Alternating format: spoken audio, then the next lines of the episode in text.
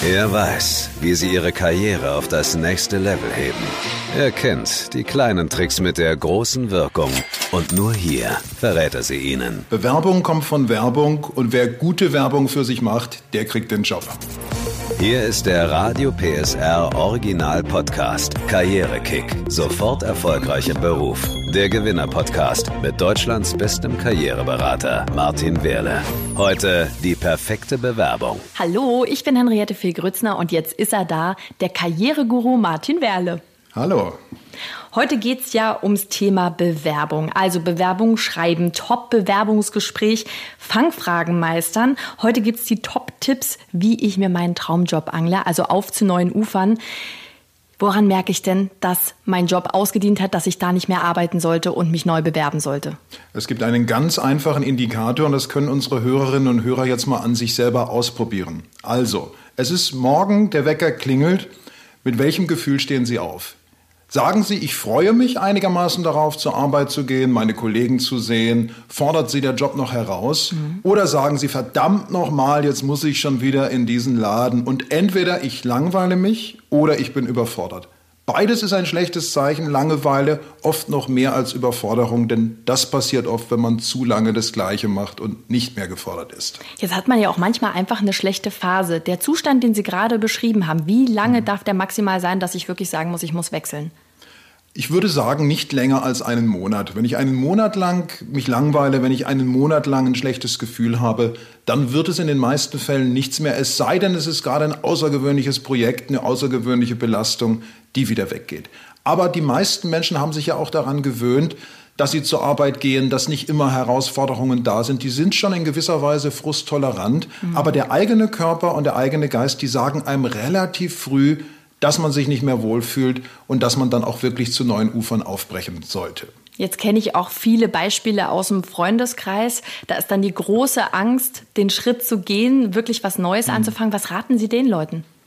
Die Angst muss man überwinden und der Angst muss man sich stellen. Und man meint ja immer, bei der alten Firma, da hat man einen sicheren Job, da kennt man alle, da läuft alles gut. Aber Sie werden lachen.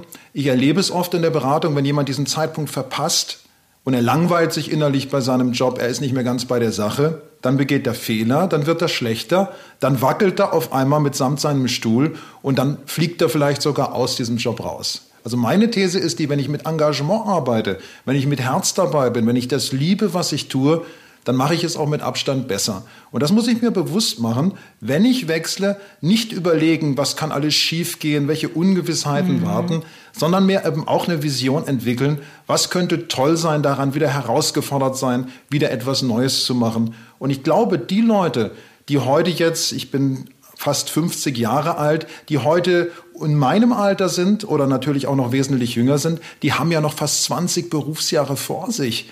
Also das heißt, ich sollte jederzeit bereit sein, mich in Frage zu stellen und jederzeit auch mein einmaliges Leben im Beruf zu nutzen, denn da verbringen wir die meiste Lebenszeit. Ist wirklich so, ne? Also wenn ich mich jetzt entschlossen habe zu sagen, ich gehe, ich suche was Neues, wo finde ich denn meine neue Stelle? Wo kann ich suchen? Dort, wo es die meisten gar nicht vermuten. Nämlich nicht in den Stellenmärkten, das kann man natürlich auch machen, klar, aber das Beste und Wirksamste sind immer persönliche Kontakte. Das unterschätzen wir vollkommen. Also jeder von uns war in der Schule, jeder von uns hat eine Ausbildung oder ein Studium durchlaufen, viele von uns waren schon in mehreren Betrieben.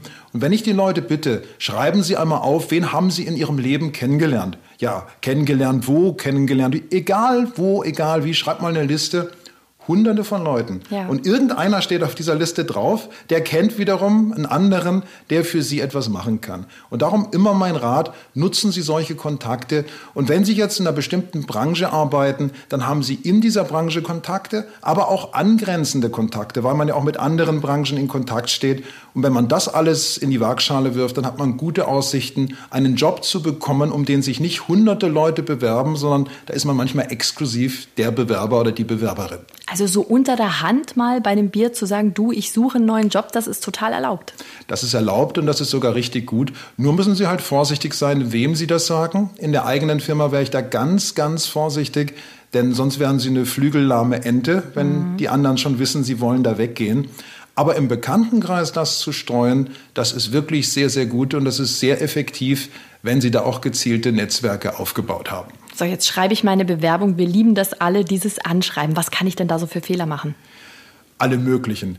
Der schlimmste Fehler von allen ist langweilig sein. Also ich war ja selbst personalverantwortlich, ich fange an zu lesen. Aufgrund Ihrer Ausschreibung vom so und so vierten bewerbe ich mich bei Ihnen und mhm. ich lese doch gar nicht mehr weiter. Ich habe da so einen Stapel liegen von 80 gleichlautenden Schreiben, da lese ich überhaupt nicht mehr weiter. Das heißt, langweilig sein ist ein tödlicher Fehler. Der zweite tödliche Fehler ist, ich erzähle einfach meinen Lebenslauf nach. Das, was der nachher ohnehin im Lebenslauf sieht, schreibe ich hier nochmal auf. Ich bin gelernter Journalist, dann habe ich das gemacht und das gemacht. Das hat keine Neuigkeitswerte und das kann ich mir völlig sparen. Aber wie mache ich es dann? Also mit, mit bunten Stiften ausmalen? Ich kann mir nicht vorstellen, wenn Sie sagen, so ist es langweilig, wie dann? Lebendig, überraschend und vor allen Dingen auf den Nutzen des Empfängers bezogen. Mhm. Fangen Sie an mit einer Frage. Wollen Sie drei Gründe hören, warum ich glaube, die richtige für Sie zu sein? Und natürlich lese ich dann weiter. Ich möchte diese drei Gründe hören. Es müssen aber auch wirklich drei gute Gründe kommen. Wenn Sie die aufzählen, erstens, zweitens, drittens noch schön strukturiert, dann werde ich das garantiert lesen. Und wenn es gute Gründe sind, die mir meinen Nutzen aufzeigen, dann ist es sehr gut.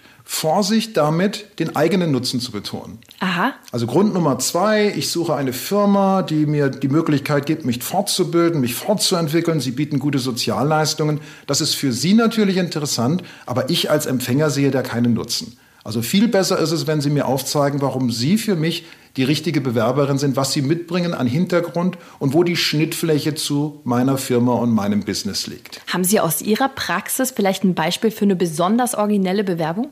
Viele. Es gibt viele Leute, die das hinkriegen. Also ich gebe mal ein Beispiel für einen Klassiker. Es hat sich jemand bei einem Pizzaservice beworben bei einer Firma, die also Pizzas ausliefert und die hatten sehr, sehr viele Bewerber. Der hatte Schwierigkeiten, diesen Job zu bekommen. Und er hat dann so einen Pizzakarton genommen und hat da seine Bewerbung drauf gestaltet. Ach, super. Das war natürlich sehr originell. Gerade in der heutigen Zeit, wo alles digital und online läuft, ist das bei kleinen Firmen, ich betone wirklich kleinen Firmen, immer noch ein toller Weg, das so zu machen.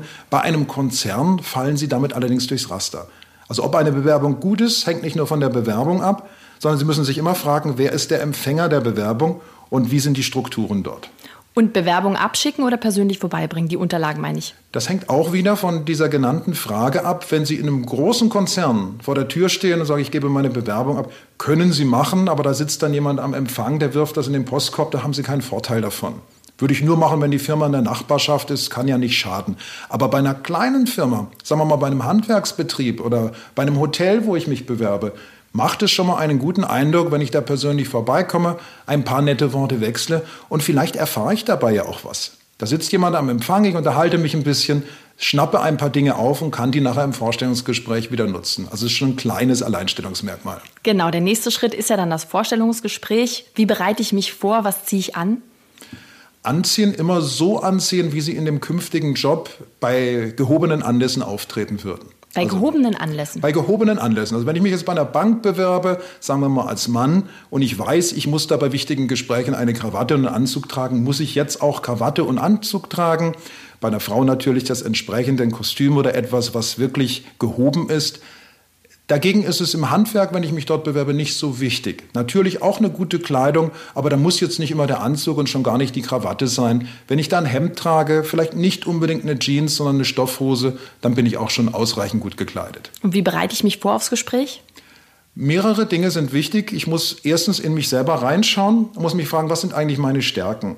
Welchen Nutzen kann ich dieser Firma bringen? Also Selbstreflexion steht ganz am Anfang. Nur wenn ich meine Stärken kenne, kann ich sie wirklich in diesem Gespräch einbringen.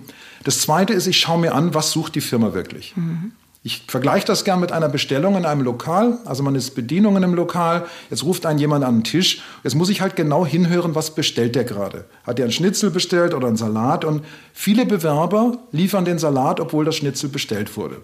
Also ich höre, lese in dieser Ausschreibung, die suchen jemanden, der wirklich stark ist im Kundenservice und ich betone dann, ich kann fünf Fremdsprachen, aber die Firma agiert ja. im Inland. Das ist natürlich verständlich, dass ich stolz bin auf meine Fremdsprachen, aber ich liefere das falsche Gericht. Das heißt, ich schaue, die suchen jemanden, der mit neuen Kunden ins Gespräch kommt und dann muss ich im Gespräch eben auch sagen, gucken Sie, ich habe beispielsweise, wenn ich jetzt jung bin, für meine Schülerzeitung damals verschiedene Kunden akquiriert, die habe ich angesprochen und diese habe ich vorher gar nicht gekannt und entsprechende Beispiele eben auch aus der Berufspraxis. Was sind denn so richtig fiese Fangfragen, die kommen können in so einem Bewerbungsgespräch? Etliche. Zum Beispiel können Sie gefragt werden, kennen Sie denn unseren Branchenguru Professor Schröder, der diese wichtigen Aufsätze schreibt? Mhm. Und viele Bewerber sagen ja klar, den Schröder, habe schon was von ihm gehört. da will man einfach mal testen, sind Sie in der Lage auch zu sagen, tut mir leid, ich lese die und die Fachzeitschrift, aber den Professor Schröder, der sagt mir im Moment gar nichts. Das ist also eine Frage, wo man Sie wirklich aufs Eis locken möchte. Andere Fragen, die scheinen harmlos. Wo haben Sie noch Entwicklungspotenzial? Mhm. Klingt freundlich, klingt nett, heißt übersetzt aber, erzählen Sie mir mal bitte Ihre Schwächen. Und Sie sind ja nicht hier, mhm. um für Ihre Schwächen eingestellt zu werden, sondern für Ihre Stärken. Was sage ich denn zu dieser durchaus blöden Frage, wo sehen Sie sich in fünf Jahren? Also bestimmt nicht auf Ihrem Stuhl, zu dem der Ihnen gegenüber sitzt, dann rennt er davon. Wichtig ist es, dass Sie betonen, die ausgeschriebene Position, die reizt Sie erstmal. Und eine gute Antwort ist immer, dass ich sage, wissen Sie, ich bin jemand, der macht seinen Job erst einmal so gut, wie es möglich ist. Und ich sehe Ihre Ausschreibung ja an. In diesem Job, da ist Entwicklungspotenzial drin. Ich werde also in den nächsten Jahren, und dann beschreiben Sie, wie Sie diesen Job gut machen.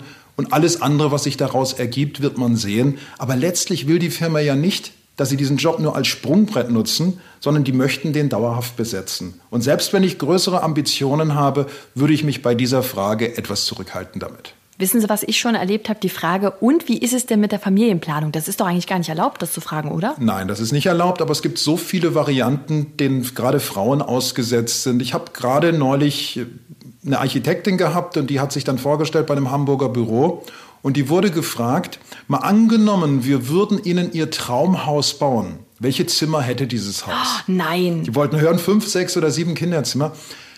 Da gibt es eine Möglichkeit, wie man darauf antwortet. Egal, ob man Kinder plant oder nicht, völlig Wurst, das geht die Firma einen Kehricht an. Ich sage dann, ich werde mich in den nächsten Jahren aufs Geschäft konzentrieren. Darum sitze ich hier und darum interessiert mich dieser Job. Wissen Sie, was ich gesagt habe? Wie Bin denn, neugierig. Wie, wie sieht es denn mit Ihrer Familienplanung aus? Sehr gut.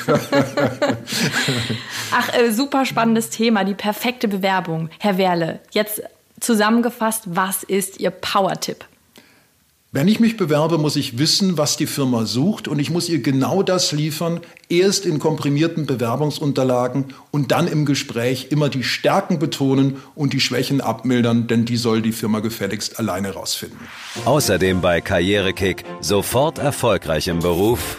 Wer zu bescheiden ist, wird garantiert über den Tisch gezogen. Der Gewinner-Podcast mit Deutschlands bestem Karriereberater Martin Wehrle. Alle Folgen gibt's exklusiv in der Mehr PSR-App und auf radiopsr.de. Karrierekick, ein Radio PSR Original Podcast. Redaktion Maximilian Reg. Gespräch Henriette Fee Grützner. Eine Produktion von Regiocast, deutsches Radiounternehmen.